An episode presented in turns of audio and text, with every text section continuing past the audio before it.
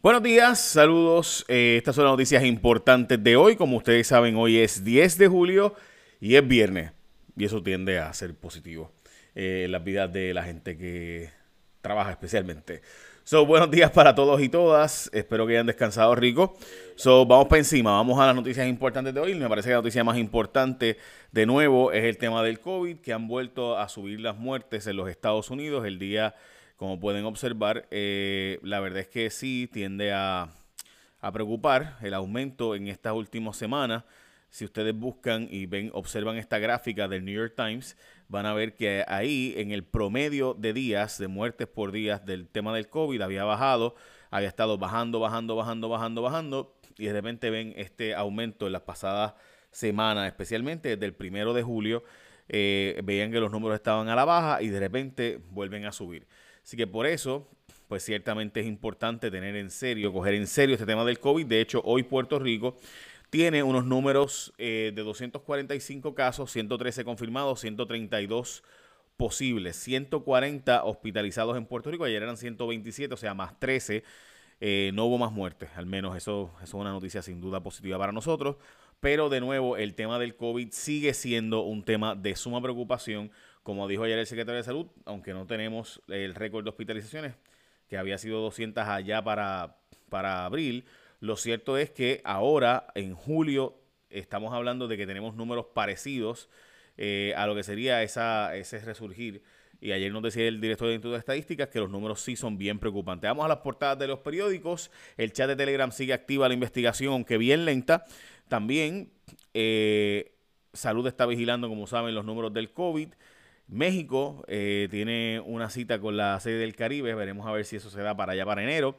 Esta es la portada del periódico El Nuevo Día, retroceso en la convención del COVID, contención, perdón, del COVID-19. Eh, justicia tramitaba desde abril los referidos que incluyen a la gobernadora, así que desde abril se sabía que la gobernadora estaba, eh, digo, perdón, que la secretaria de Justicia estaba en conversaciones con el fiscal especial para enviarle el caso y que ellos investigaran el caso que incluye a la gobernadora, que como ya les he dicho, son tres investigaciones, pero de ellas sabemos información de dos. Una de las investigaciones, en una de las investigaciones entre la gobernadora va a salir bien, porque no hay recomendación. O sea, justicia investigó y dijo, mira, aquí no hay nada, en una. Pero en la otra, que es la del traqueteo con las ayudas y el obstruir la justicia al votar a la que estaba denunciando el traqueteo con las ayudas que se aguantaban para que el equipo de cercano a la gobernadora repartiera, ahí sí hay. Así que van a ver que hay dos investigaciones. En una la Secretaría de Justicia dijo, mm, aquí no hay nada, y en la otra dijo, aquí sí hay. Eh, y en esa que aquí sí hay, pues sin duda es importante que se sepa, ¿verdad?, qué fue lo que realmente pasó. Así que ya saben sobre esas investigaciones. El periódico El Vocero, en juego 100 millones del gobierno, el gobierno de Puerto Rico eh, y la Junta llegaron a unos acuerdos con los bonistas que si los incumple hay que pagar 100 millones de dólares. ¡Bum! Nino Correa nombrado interinamente gente. A mí me estuvo interesante porque todo el mundo asocia a Nino Correa con el, eh, ¿verdad? Obviamente con búsqueda y rescate y demás, pero eh, pues se le asocia más con el Partido Popular, o por lo menos esa fue la excusa que daban antes para no nombrar las posiciones importantes, así que se le ha nombrado esa posición. Eh, en el caso del de, panel del FEA, pero el panel del FEA, esta es la portada de Metro, como ustedes saben, Metro ahora solo, solo es impreso los jueves, pero los demás días pues tiran una portada digital. Así que esta es la portada digital ahora. Bueno, vamos a, los números de Carraízo. Aquí están los números del agua y la lluvia en Puerto Rico. Carraízo subió, eh, como pueden ver en pantalla, punto 13 fue que subió. Eh, la plata baja un poquito, la plata está bastante bien todavía. Y Sidra eh, se quedó igual. So, sin duda, buenos números. típicamente estaba bajando entre 6, entre .06 y .08, así que ver que subió .13, pues sin duda no solo es un día no perdido, sino un día ganado, como el doble, digamos. Pongámosle que se ganaron dos días. Ahí, médico confirma muerte del menor, oficialmente una menor falleció sobre el tema del COVID. Estamos hablando de eh, la muerte de esta menor de 13 años por COVID, que consta de la certificación médica dada a conocer ayer por el secretario de Salud Lorenzo González. La información preliminar eh, recibida establece que el médico certificó COVID-19 con la muerte de la causa de esta jovencita. Eh, en este momento estamos, dice el secretario de Salud, en espera de recibir el certificado de función en la oficina de registro demográfico para confirmar la información. Eh, básicamente, el adolescente falleció el 29 de junio en Caguas eh, y una prueba post-mortem, o sea, después de que ella había muerto, confirmó que había sido contagiada del virus del COVID-19. Sin embargo, eh, no puede validarse la información oficialmente porque, como ustedes saben, muchas de las muertes en Puerto Rico tardan porque se envían a los Estados Unidos y entonces se devuelve la información a Puerto Rico. Así que pendiente todos porque me parece importante que sepamos que pudiera haber más muertes de las que estamos sabiendo porque tardan en Puerto Rico muchas muertes antes de ser certificadas oficialmente van a los Estados Unidos, se verifican unos datos y regresan a Puerto Rico y por eso a veces tardan semanas en registrarse muertes. Las muertes se tienden a registrar cuando es local eh, cinco a seis días después en registro demográfico. Así que van a notar que hay unos atrasos en las muertes especialmente y tienen que ver con este tipo de cosas, pues se mandan a Estados Unidos y entonces se verifica la información y después regresan a Puerto Rico, a veces hasta un mes después. Por eso es que el demógrafo Raúl Figueroa decía los otros días, cuidado con estar dando datos de que las muertes están X o están Y, porque realmente todavía esa información no se sabe del todo. Siempre tarda un poco más.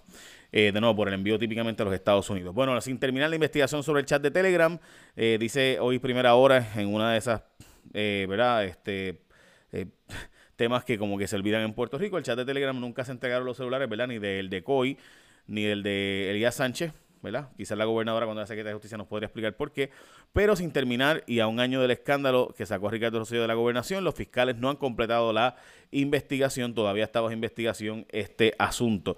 Y la verdad es que uno se queda como que, bueno, ni modo, ¿verdad? Eh, no pareciera que sea como que hay mucha prisa tampoco por resolver estas cosas. Pero bueno, by the way, la realidad es que eh, a uno no le gusta pensar en eso de sufrir un accidente, pero cualquiera se cae en cualquier momento de un accidente por ahí caminando y viene o qué sé yo, le, te cae algo encima. Eh, uno, uno, piensa, uno no piensa en esas cosas, ¿verdad? Uno como que, no, porque me voy a caer, porque va a pasar un accidente, pues te puedes caer y vienes y sufres un accidente o lo que sea. Y por ejemplo, tú no sabías que ibas a estar en una situación inesperada. Pero así estamos. ¿verdad? ¿Quién hubiera pensado que Puerto Rico iba a vivir una pandemia, un huracán, unos terremotos? Así que hay una noticia importante de hoy, es que Shop Insurance Company de Puerto Rico, esta es una compañía que está en cincuenta y pico de países, ellos están en Puerto Rico también, es una compañía internacional.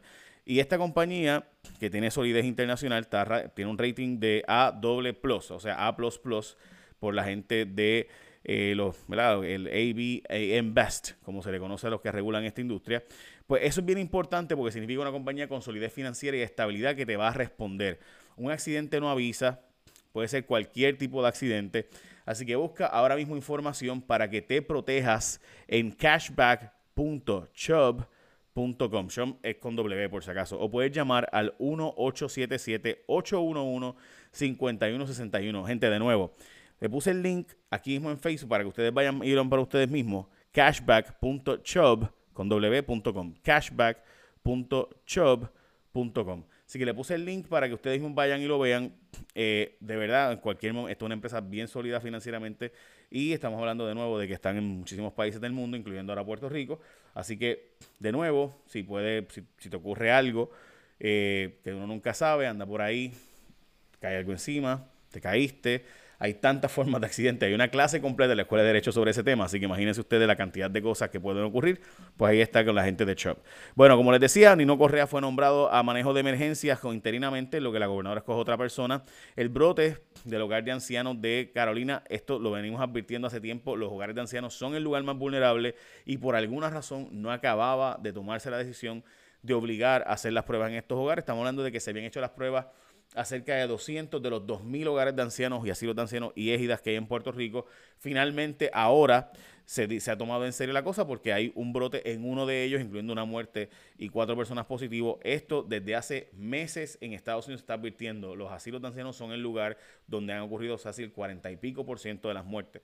O sea, casi 40 de cada 100, el coeficiente o la correlación, debo decir, eran los asilos de ancianos. Bueno, la tercera pesquisa contra la gobernadora el vocero, el periódico El Vocero, Melissa Correa, publica que es debido al tema de las pruebas compradas, las pruebas fatulas de COVID que se compraron en Puerto Rico, así que tenemos esa información adicional. Millonaria inversión de educación, compraron unas 300 mil, van a comprar unas 300 mil computadoras y unas 56 mil tabletas acerca de un costo promedio de 680.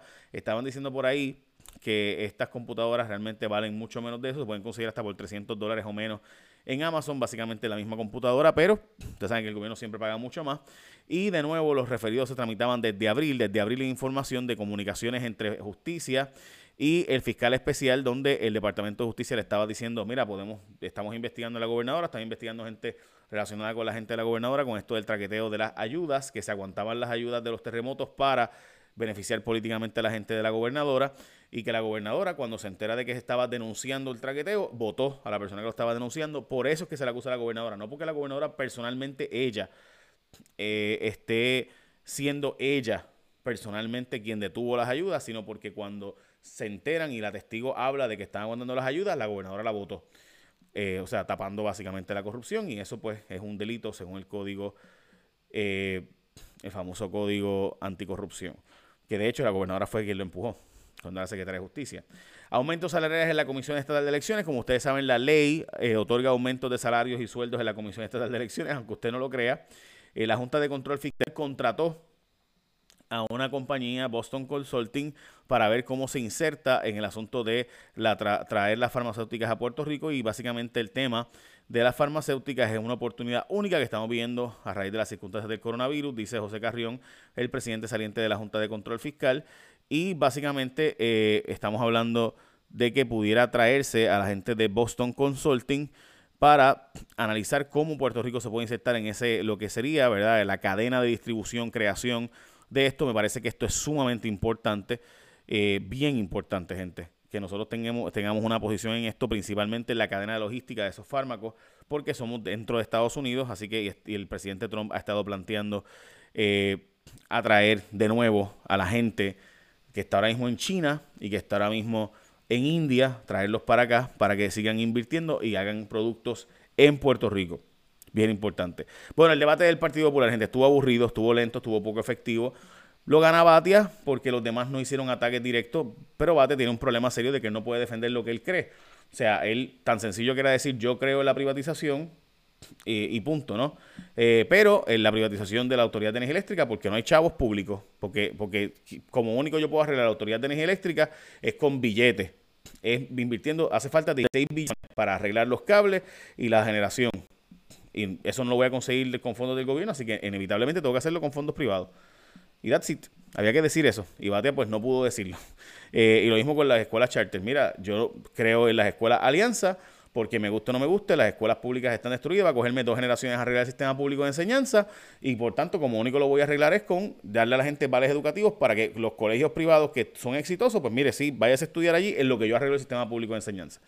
Eh, y Batia no tiene la capacidad de decirlo, la tiene, pero prefiere no hacerlo porque quiere estar bien con todo el mundo.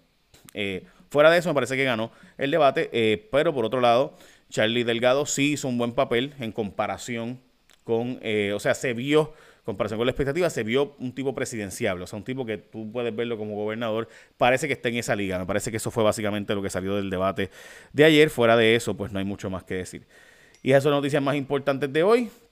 Eh, este, para la gente que me está diciendo que se está quedando pegado, pues no sé por qué, parece que hay un problema acá. Así que estoy, sí, pero sí, he visto que se está quedando medio pegado. Este, hoy en la transmisión, por alguna razón. So, no sé, sabe Dios. Creo, debe ser mi computadora que está bien lenta hoy. Eh, ajá, sí, eso mismo es, dice aquí. Sí, eso mismo es. Bueno, pues nada. Eh, pues el problema, como les estaba diciendo, pues sí, ha habido un problema técnico aquí. Eh, así que los dejo con esa. Échame la bendición. Bye, buen día.